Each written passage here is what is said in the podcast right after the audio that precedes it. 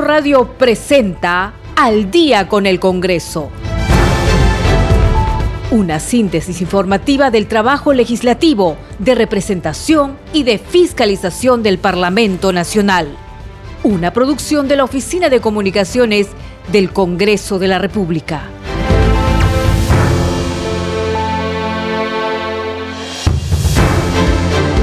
Amigos? Muy buenas noches. Les doy la bienvenida al día con el Congreso. Hoy es martes 3 de mayo del 2022. En los controles se encuentran Franco, Roldán y Rafael Cifuentes. Vamos con nuestros titulares.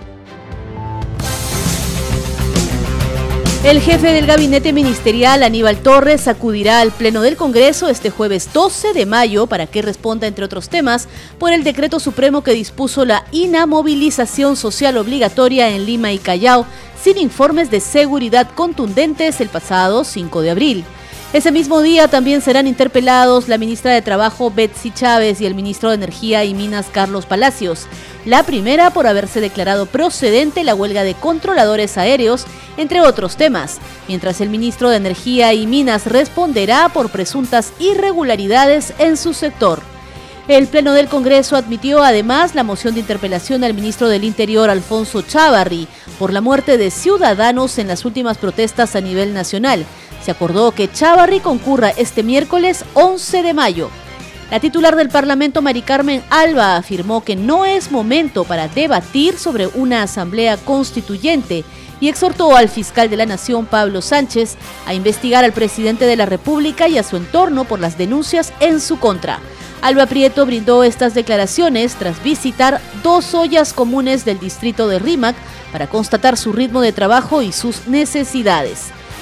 Y en las siguientes semanas los cronistas parlamentarios acreditados accederán al Palacio Legislativo, anunció esta tarde la presidenta del Congreso, Mari Carmen Alba. Fue durante el evento denominado Día Mundial de la Libertad de Prensa que se conmemora en la fecha.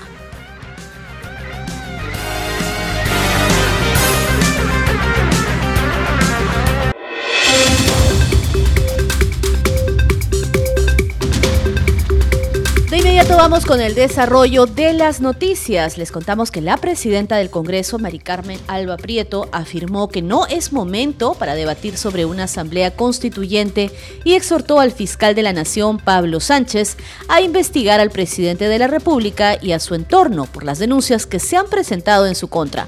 Añadió que se debe conocer toda la verdad sobre quiénes nos están gobernando. Escuchemos. Asamblea Constituyente. Asamblea Constituyente, señor Aníbal. Bueno, entiendo que está el Premier y, después van a escuchar a cuatro especialistas constitucionalistas sobre el tema. la Comisión de Constitución, en lo que corresponde, que escuchen a los especialistas, debaten, analicen y después tomen una decisión. siempre hemos dicho que la Asamblea Constituyente no está en la Constitución, eso debería ser una reforma constitucional, eh, mi opinión personal, cualquier eh, modificación de la Constitución, como la Constitución lo dice, debe seguir dentro del Congreso, ya sea parcial o total. No es momento para hablar de, una asamblea constituyente. Desde que presentaron el proyecto de ley han visto cómo ha subido el dólar y todo lo que cambia la economía.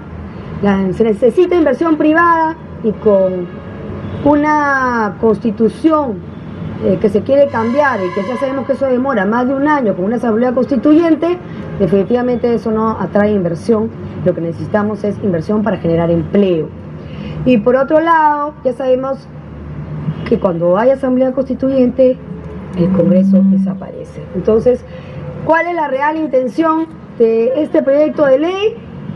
Distraer, ahora estamos hablando de la de la Asamblea Constituyente y no estamos hablando de los verdaderos problemas que tiene el país, de toda la corrupción y todo lo que está pasando. Queremos saber dónde están los sobrinísimos, queremos saber dónde está Bruno Pacheco, queremos que investiguen al presidente. No, yo le exhorto a, al nuevo fiscal de la Nación, Pablo Sánchez, para que investigue al presidente. Yo creo que los peruanos debemos saber toda la verdad de qué está pasando y de quiénes nos gobiernan. Gracias. La titular del Poder Legislativo visitó hoy dos ollas comunes en el distrito del RIMAC para constatar su ritmo de trabajo y sus necesidades.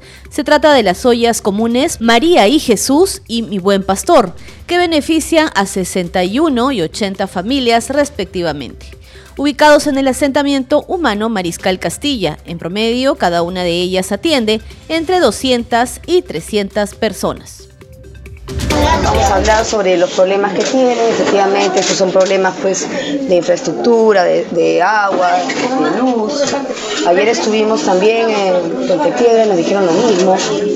Y esta necesidad de ayudar a las ollas comunes a darles presupuesto que como ustedes saben hemos aprobado un proyecto de ley en el Congreso, estamos esperando la reglamentación, estoy segura que ya el Ejecutivo lo va a sacar cuanto antes porque este es un tema que compete y que aquí no puede haber eh, división ni, ni ver diferencias entre el Ejecutivo y el Legislativo de apoyar a las ollas comunes, se necesita eh, que estas ollas comunes con el tiempo se formalicen y sean comedores populares.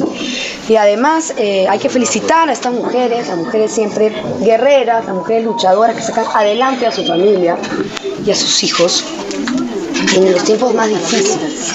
Siempre, porque es, eh, las ollas comunes han aparecido en, la época de la pandemia, y en los 80, déjenme nombrar a mi eh, correligionaria, ex primera dama, Violeta Correa de Belaunde, fue ella la que en los tiempos de los 80, después de, todo el niño y, todos los problemas que ya saben que heredamos de 12 años de dictadura militar, tiempos difíciles en la economía del país, ella impulsó los comedores populares. Así que para mí es muy importante estar acá, apoyar, ver qué podemos eh, ayudar desde el Congreso. Eh, siempre, por favor, y yo les, eh, les aclaro cuál es la función del Ejecutivo y cuál es la, función del Congreso. Nosotros legislamos, fiscalizamos y representamos. En el tema de representación, todos sus pedidos, los temas que tienen ustedes de infraestructura, de agua, de desagüe, de luz, nosotros lo alcanzamos a las autoridades competentes para que volteen a verlos ustedes y puedan eh, solucionar este problema, ¿no? Pero saben que el Congreso no cuenta con presupuesto. Nosotros damos leyes para que ustedes puedan eh, recibir del Ejecutivo esta formalización y más apoyo. Yo la, más bien les agradezco mucho por eh, esta invitación, estoy muy contenta de acá con ustedes, de ver exactamente dónde viven, cómo viven, porque eso es importante. Lo importante es estar acá, lo importante es venir hasta acá, aunque usted sea difícil llegar, hay que estar acá, hay, que recorrer eh, la ciudad. Eh, los asentamientos humanos para ver cómo están viviendo y qué necesidades. Eso es importante, eso es lo que todas las autoridades deben hacer. Yo la verdad, eh, Daisy, te agradezco mucho. Eh, vamos a estar en contacto y la felicito por la labor que hacen desde que fundaron estas ollas comunes, que siguen haciendo y además eh, Viene el Día de la Madre, acá todas son mamás, así que tenemos que saludarlas y agradecerles todo el compromiso y la valentía que tienen por ese trabajo que hacen día a día ayudando a tanta gente.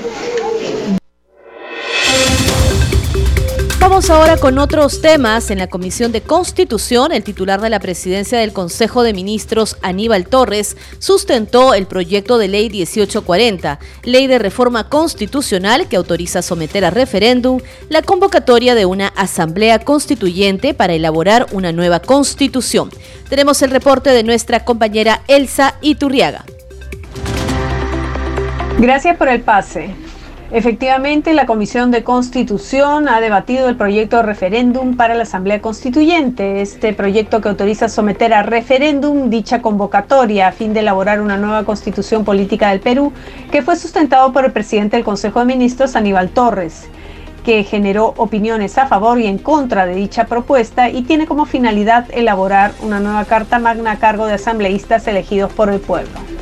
Dijo que los que no quieren la Asamblea Constituyente son los grandes monopolios, tras indicar que el proyecto de ley señala expresamente que no podrá interferir en las instituciones ya establecidas, ni tampoco podrá reducir el mandato presidencial ni de los congresistas.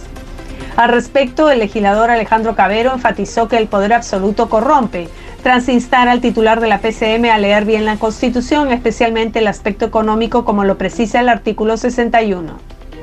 Por su parte, la legisladora Adriana Tudela advirtió que los derechos de los peruanos no pueden ser sometidos a votación de un grupo de asambleístas. No obstante, el parlamentario Américo Gonza dijo que la actual constitución no ha resuelto los problemas de la población, en tanto que el congresista Alejandro Aguinaga refutó lo expuesto por Aníbal Torres, citando como ejemplo la situación en Venezuela y en Cuba. El congresista Víctor Cutipa y Guido Bellido defendieron el proyecto de ley. Este último sugirió contemplar la nulidad de la Constitución del 93 y restablecerla de 1979.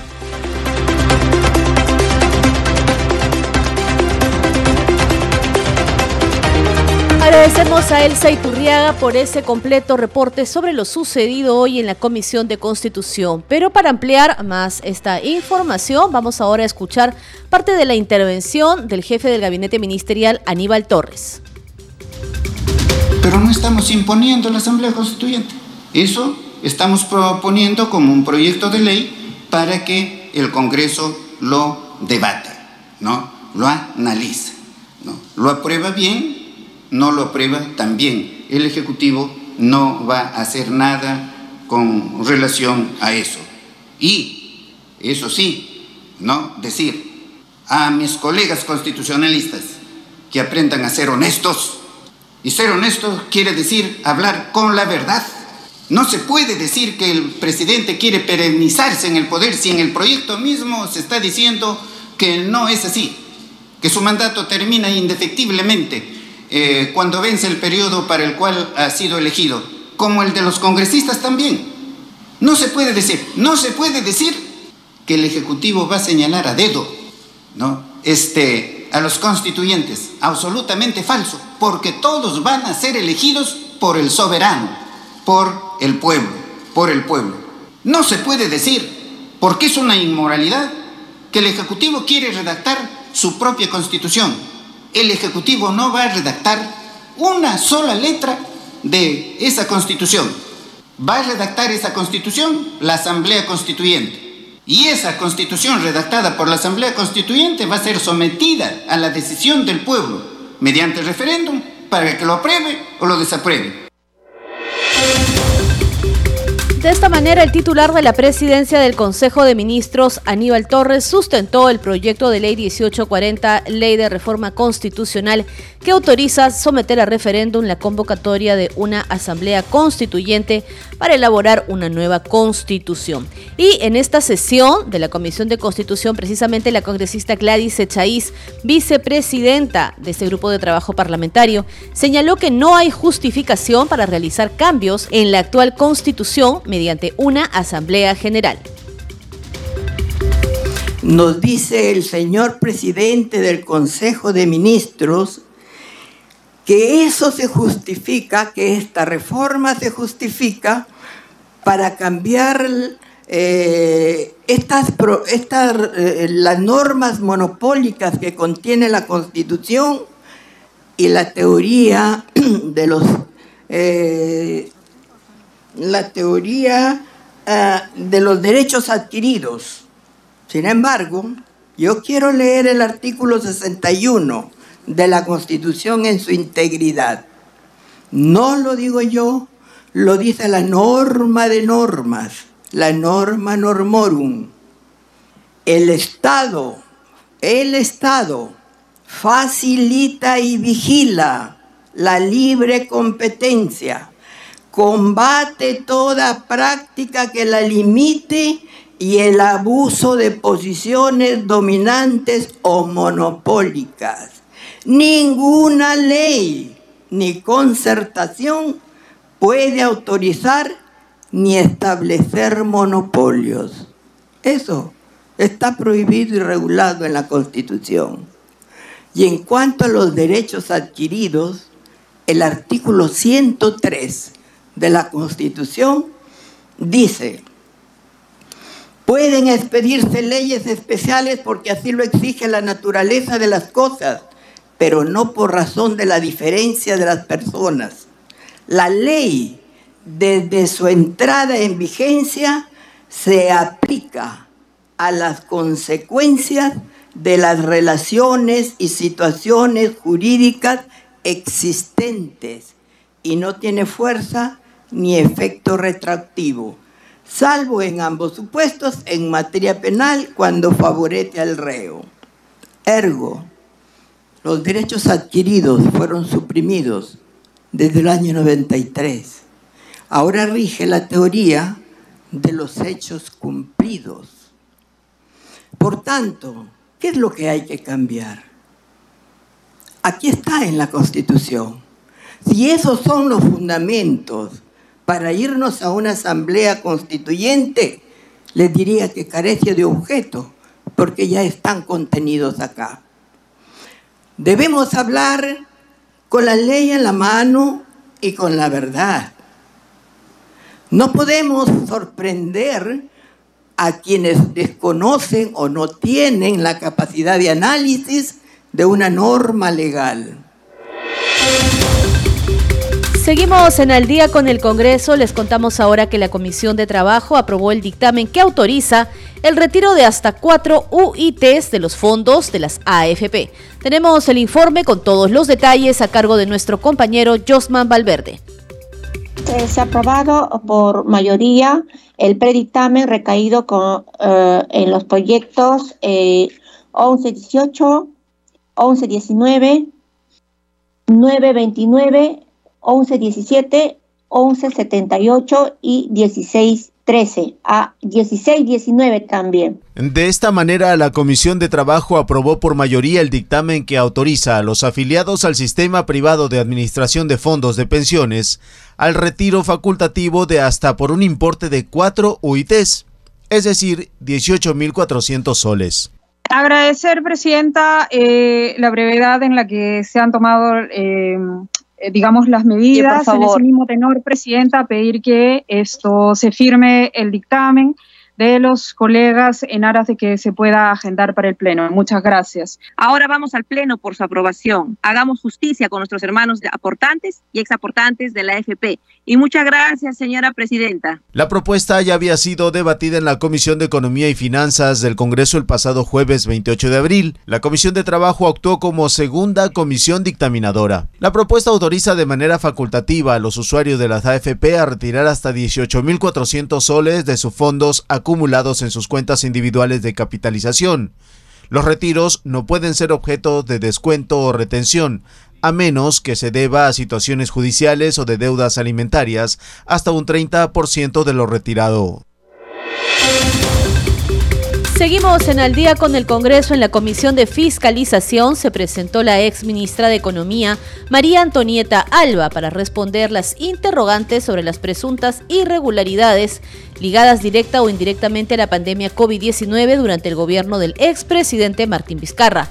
El presidente de la comisión, Héctor Ventura, consultó a la ex ministra, quien dio la orden para convocar entre 20 a 30 empresarios a la reunión del 18 de marzo del 2020 en el Ministerio de Economía y Finanzas. Alba Luperdi aseguró que en la reunión no se decidió ninguna compra porque la cita fue para ver cuáles eran los obstáculos físicos para traer al Perú insumos médicos que pudieran ayudar a hacer frente a la pandemia.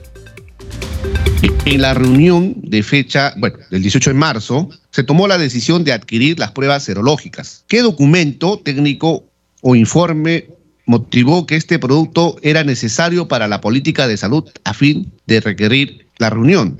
¿Fue una decisión eh, exclusivamente de su sector o también usted coordinó con, otras, con otros ministerios? Eh, señor congresista, en esa decisión, en esa reunión no se tomó ninguna decisión.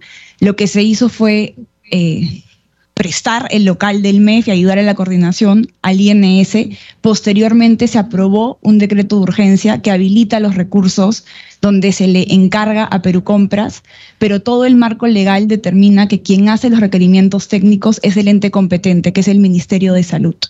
Esa reunión exclusivamente era para conocer en sí cuáles eran los procedimientos administrativos para la adquisición de estos productos? No, como de las pruebas serológicas específicamente. No, como lo he comentado, era una eh, reunión donde se quería levantar información sobre cuáles podrían ser los obstáculos para llevar insumos médicos al Perú. Obstáculos de gestión, de, digamos, de, administrativas, de, poder, eh, de poder comprar, cuáles eran los vuelos, estaban postergados, por cierto. Para Obstáculos físicos de cómo se podía, si es que era posible para el Perú, poder eh, traer al, territorio algunos insumos, no se tomó ninguna decisión. Ok, no se tomó decisiones, pero la reunión era específicamente para eso. Para identificar cuáles eran los obstáculos en caso el gobierno quisiera adquirir estos insumos. Pero nos llama la atención, señor Alba, de que siendo objetivo esa reunión para ver los obstáculos, ustedes han convocado a empresarios. O sea, los empresarios que tenían, o sea, ¿qué tendrían que eh, o qué podrían decidir respecto a esos obstáculos que usted está mencionando. Sí, cuando el gobierno compra insumos, lo hace al sector privado. Por eso nadie mejor que el sector privado para decir cuáles son los obstáculos que ellos tendrían para, en caso se hiciera una compra, traer el producto al, al Perú. Entonces, ¿quién puede eh, precisarnos quién, quién convoca a estos empresarios? ¿Quién da la orden para convocar a los empresarios? No recuerdo los detalles de quién dio la orden, lo que había era necesario preparar la compra de insumos. Y en la misma sesión de la Comisión de Fiscalización, el expresidente de la República, Martín Vizcarra Cornejo, respondió a las interrogantes en el marco de la investigación por los presuntos actos irregulares sobre compras y adquisiciones realizadas durante la emergencia sanitaria por la COVID-19 en el país. El presidente de la Comisión de Fiscalización, Héctor Ventura, consultó al ex jefe de Estado por qué no se tomó en cuenta la opinión de la ex ministra de Salud, Elizabeth Inostroza, quien expresó su disconformidad en su momento sobre comprar las pruebas rápidas que daban falsos positivos y negativos de COVID-19 y sugirió que se compren las pruebas moleculares. Escuchemos al expresidente de la República.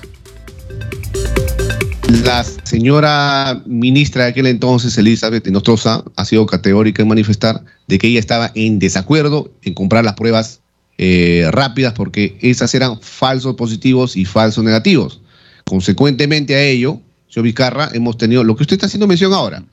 Se ha, eh, se ha preferido comprar pruebas rápidas porque eran lo más, eh, en este momento, lo más fácil para, para, para el gobierno adquirir esas.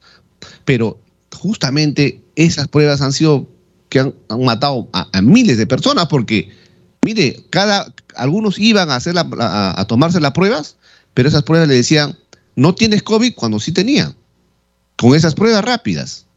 Por eso la pregunta es, ¿por qué no se tomó en cuenta la medida adoptada por la entonces ministra Elizabeth Nostroza de, de sugerir de hacer las compras de pruebas moleculares? Ella dijo que las pruebas eh, rápidas eran innecesarias, no iban a servir.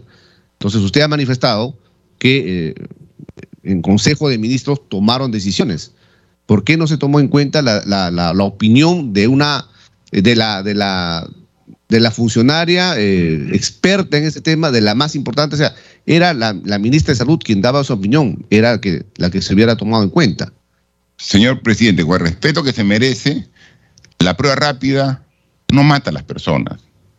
Lo que mata a las personas es el COVID, es el virus. A ver, a ver. No, usted, usted lo ha dicho, la prueba rápida. Permítame, permítame reformular la pregunta. Ya. Con esas pruebas rápidas que han sido detectadas, han sido falsos, positivos, negativos, esas pruebas no te daban la seguridad al 100% de que eh, eh, eh, COVID. Porque algunos que han, la mayoría que han, lamentablemente han fallecido, iban y decían, me saco la prueba, se sacaban la prueba y esas pruebas rápidas eran las que te decían no tienes cuando sí tenías el COVID.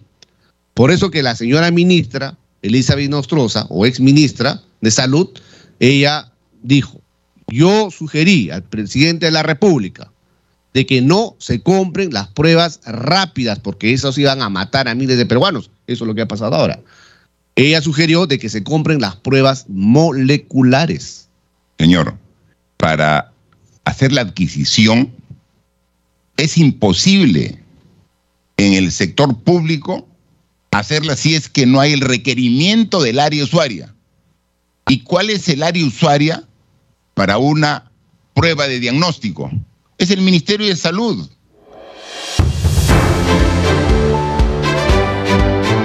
Estás escuchando al día con el Congreso. Vamos a una breve pausa y regresamos con más noticias del Parlamento Nacional. Volvemos.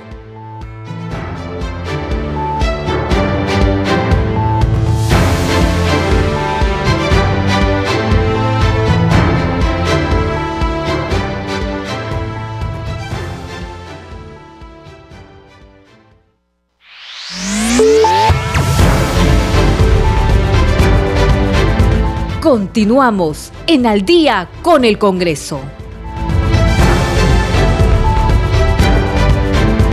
Bienvenidos a la segunda media hora informativa. Esto es Al día con el Congreso. Vamos con nuestros titulares. El jefe del gabinete ministerial, Aníbal Torres, acudirá al Pleno del Congreso este jueves 12 de mayo para que responda, entre otros temas, por el decreto supremo que dispuso la inamovilización social obligatoria en Lima y Callao sin informes de seguridad contundentes el pasado 5 de abril.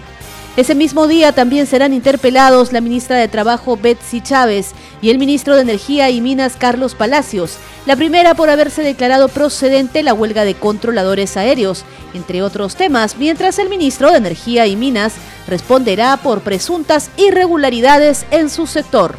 El Pleno del Congreso admitió además la moción de interpelación al ministro del Interior Alfonso Chávarri por la muerte de ciudadanos en las últimas protestas a nivel nacional. Se acordó que Chávarri concurra este miércoles 11 de mayo al Pleno de la Representación Nacional.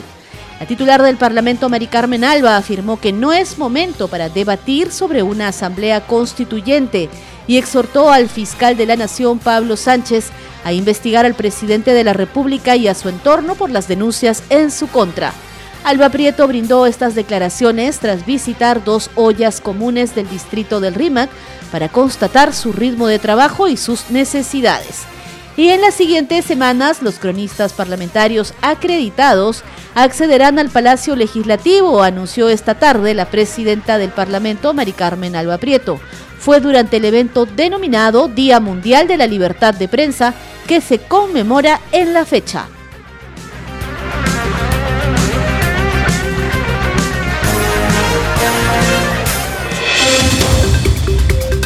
El jefe del gabinete ministerial, Aníbal Torres, deberá acudir al Pleno del Congreso este jueves 12 de mayo para ser interpelado por los hechos ocurridos el último 5 de abril, entre otros temas, tras la firma del decreto supremo que declaró la inamovilidad en Lima y Callao y limitó, según la moción, las libertades de tránsito de los ciudadanos sin informes de seguridad contundentes.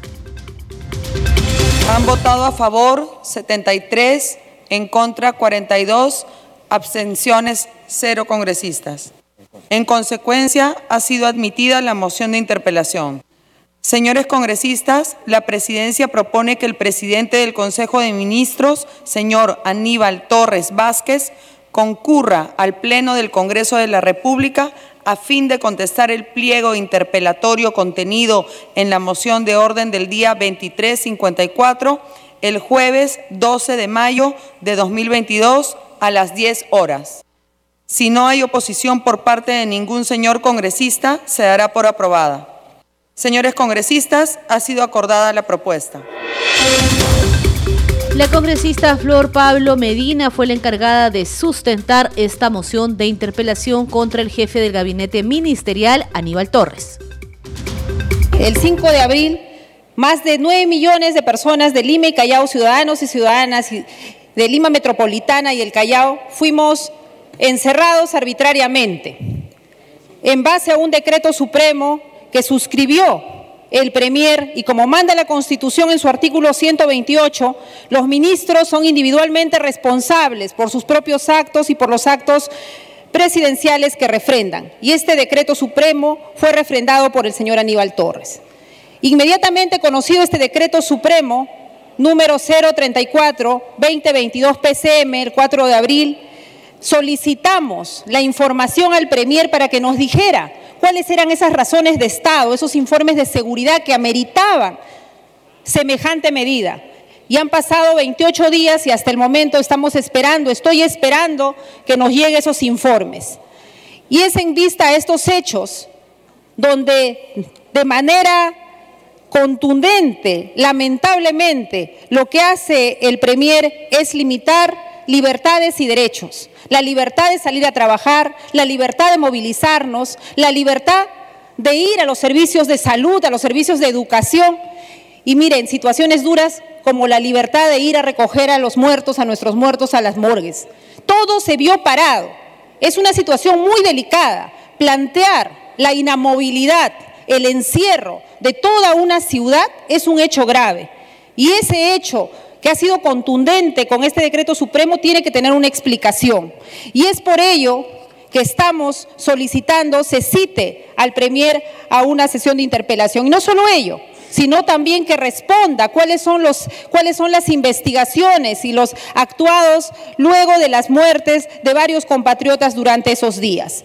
Solicitamos por eso al presidente del Consejo de Ministros que pueda lo antes posible darse esta moción de interpelación y que a la brevedad se pueda citar al Pleno del Congreso, señora Presidenta, para que pueda responder al pliego interpelatorio. Los peruanos y peruanas de Lima y Callao necesitamos saber por qué es que se tomó esta medida para generar un precedente.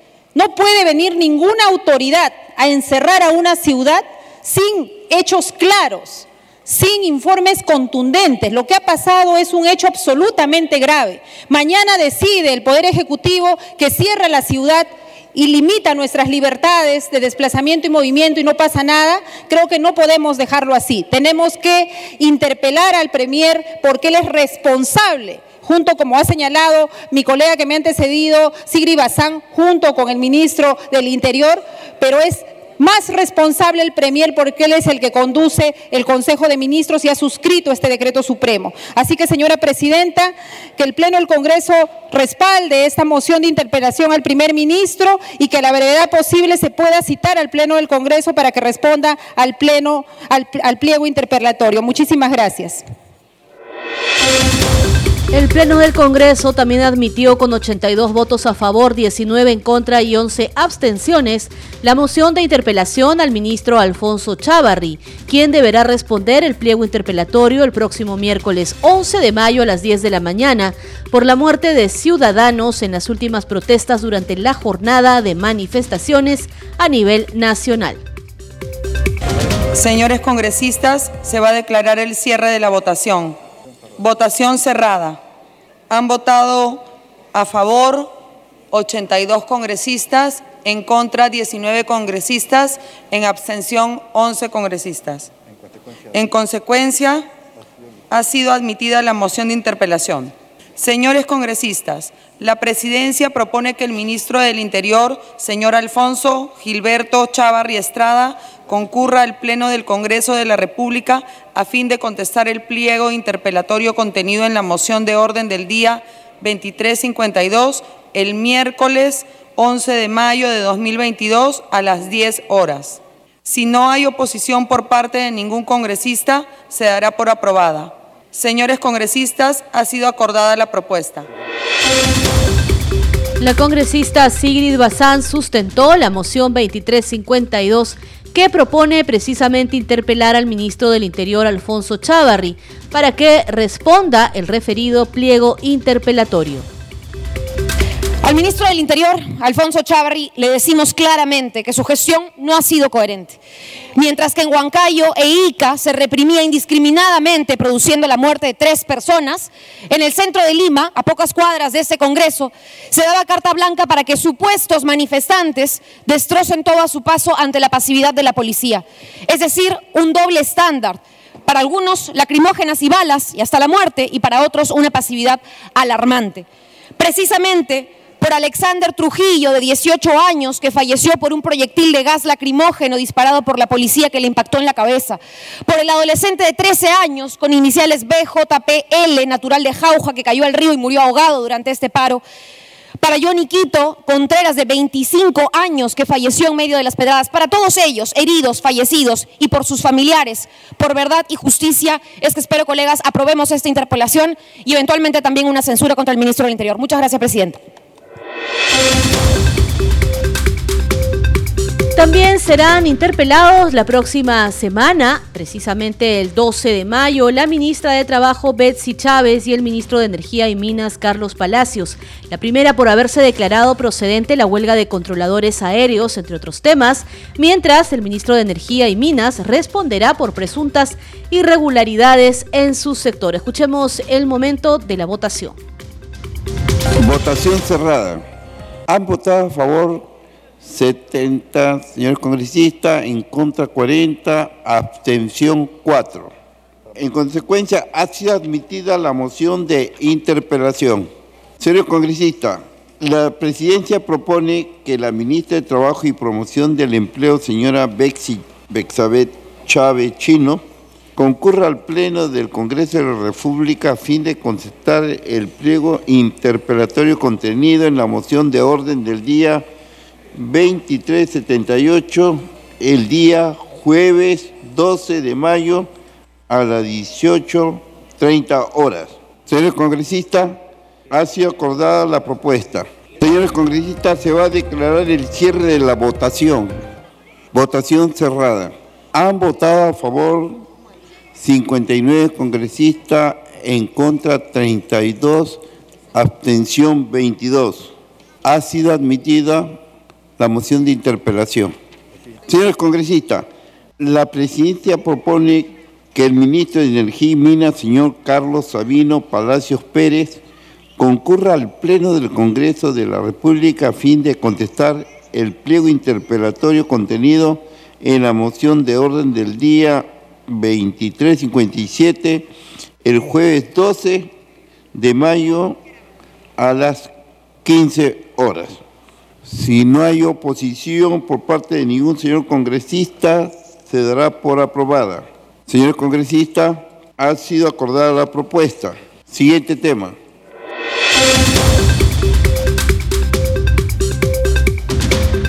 Vamos ahora con otras noticias. En las siguientes semanas los cronistas parlamentarios acreditados accederán al Palacio Legislativo, anunció esta tarde la presidenta del Congreso, Mari Carmen Alba Prieto. Fue durante el evento denominado Día Mundial de la Libertad de Prensa, que se conmemora en la fecha y que fue organizado por el despacho del legislador Miguel Ángel Sixia Vázquez. Es que defender la libertad es defender al pueblo y por eso es que la noble labor de los periodistas y de la prensa independiente tiene que ser valorada porque solo con su contribución podremos lograr una sociedad más justa y más libre. Saludo el trabajo de la prensa y los medios de comunicación y de todos los periodistas del ámbito nacional, pero permítanme también saludar a las mujeres y hombres de prensa de los ámbitos regional y local. En cada viaje por el interior de nuestro país hemos tenido siempre la participación y el compromiso con el Perú de la prensa provinciana, cuyo trabajo también respetamos y resaltamos. Como presidenta del Congreso de la República, ratifico el compromiso del Parlamento para la defensa de la democracia y la libertad de prensa. Felicito en especial al congresista Miguel Sixia Vázquez por la iniciativa de este evento y en la presencia de tan distinguidos invitados, volvemos a decir con claridad que sin libertad de expresión y libertad de prensa no hay democracia. Siempre apostaré por la libertad de prensa y los medios de comunicación. Tienen mi apoyo. Por ello, anuncio que desde la presidencia del Congreso hemos iniciado el acondicionamiento en la sala de cronistas parlamentarios la cual ha estado cerrada por más de dos años y requiere de algunas mejorías. En las siguientes semanas, nuevamente, los cronistas parlamentarios acreditados accederán al Palacio Legislativo, siempre cuidando las medidas sanitarias porque la pandemia no ha terminado aún. Eh, antes de, concluir este, estas palabras, eh, yo quisiera agradecer porque estén ustedes aquí. Em, agradecer mucho al, señor Burgos, al señor Tipacti, quienes conocieron a mi padre y hemos estado el otro día, sábado, en el Colegio de Periodistas, conversando mucho de, de esa época y además también había muchos periodistas ahí que lo habían conocido. Eh, para mí es un día muy especial, estoy muy feliz de poder ser partícipe de este evento y les agradezco por estar aquí. Agradezco nuevamente al congresista Sixia por realizar este evento y a todos ustedes por asistir. Y que viva la libertad de expresión y la democracia. Muchas gracias. Y a propósito del Día Mundial de la Libertad de Prensa que se conmemora hoy, les presentamos la entrevista hace tan solo unos instantes al decano del Colegio de Periodistas de Lima, Luis Tipacti.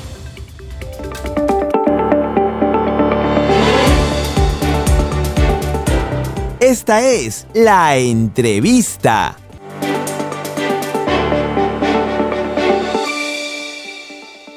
Vamos a continuar en Al día con el Congreso. Esta noche tenemos la grata compañía del decano del Colegio de Periodistas de Lima, Luis Tipacti. Muchas gracias por estar con nosotros. No, a ti, Perla, al contrario, gracias por la diferencia de, de invitarme aquí a tu programa.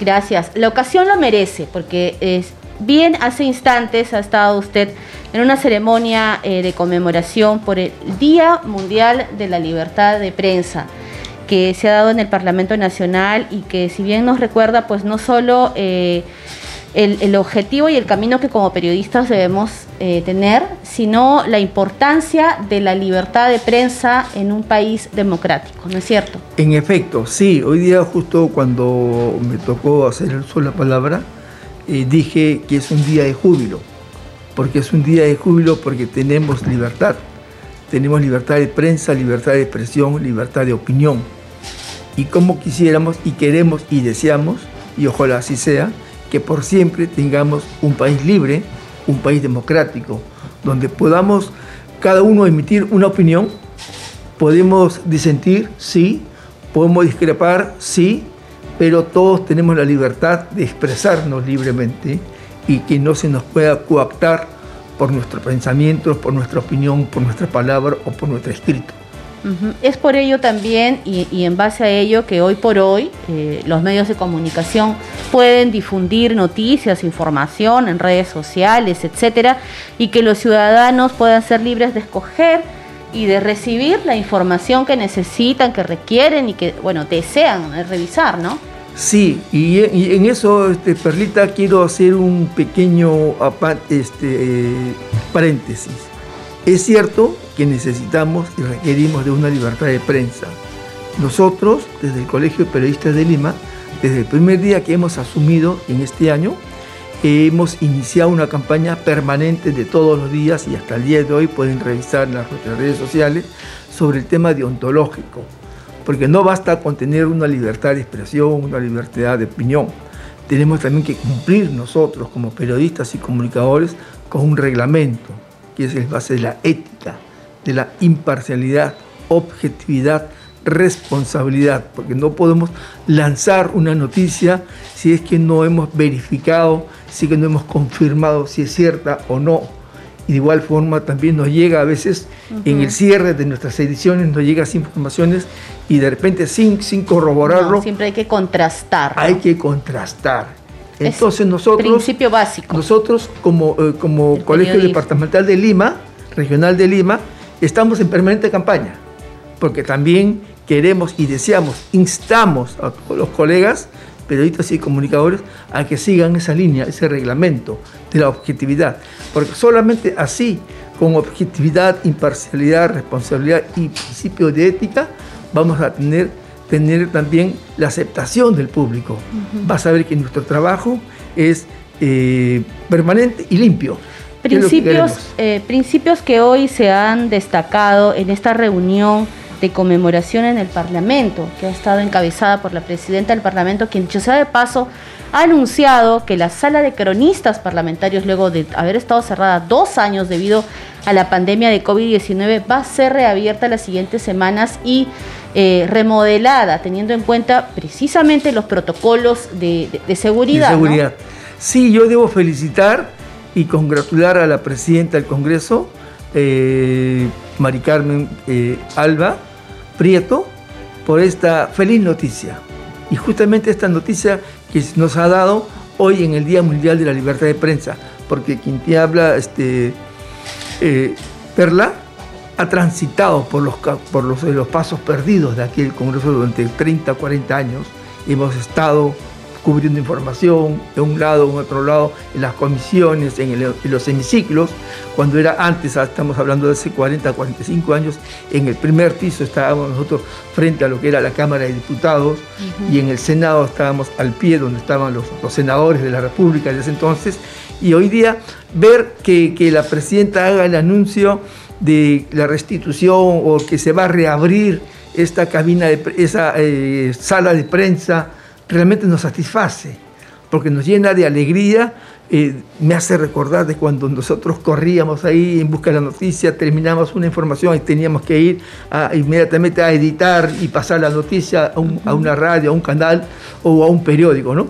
Y eso nos, nos hace, nos fortalece la libertad, nos fortalece la independencia, porque ahí vamos a estar seguramente nuevamente, bueno, van a estar ahora los periodistas y comunicadores más jóvenes que van a poder igual armar, editar y transmitir sus noticias, ¿no? Como siempre ha ocurrido. Estos dos, estos, esta pandemia nos, nos permitió lamentablemente que eso se cerrara por un tema de seguridad. Y hoy la presidenta del Congreso anunció su, que se va a reabrir y eso, como repito, nos lleva de satisfacción, de felicidad y felicitamos por este accionar. Muchas gracias al señor Luis Tipacti, decano del Colegio de Periodistas de Lima, por su compañía, su visita hoy acá en los estudios de Congreso Radio. Muchas gracias, hasta cualquier oportunidad. Gracias a ustedes y los felicito por el trabajo que, que realizan. Siempre estoy al tanto para ponerme al día con la comunicación.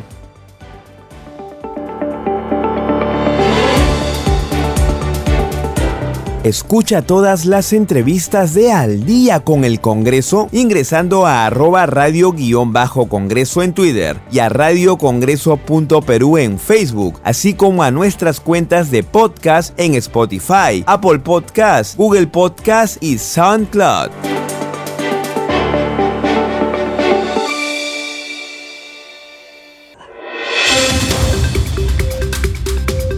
Lo que sigue ahora es nuestra secuencia Leyes aprobadas por el Congreso.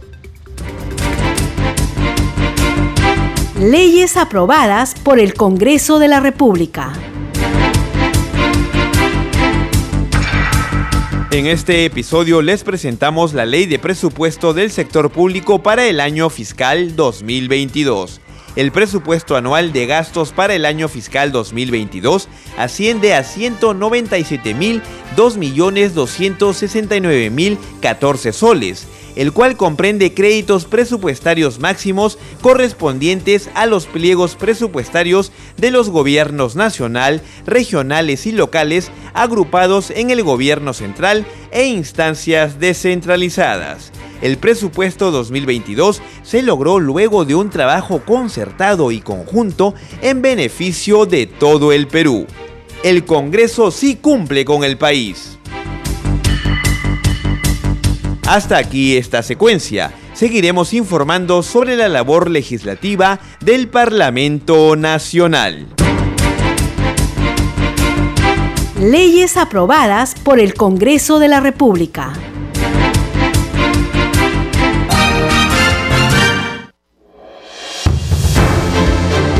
Hasta aquí las noticias en Al día con el Congreso. Muchas gracias por su compañía. Estuvo con ustedes en la conducción Perla Villanueva, en los controles Franco Roldán y Rafael Cifuentes. Nos reencontramos mañana a partir de las 7 de la noche.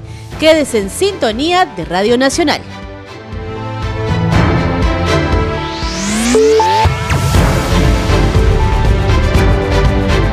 Congreso Radio presentó Al día con el Congreso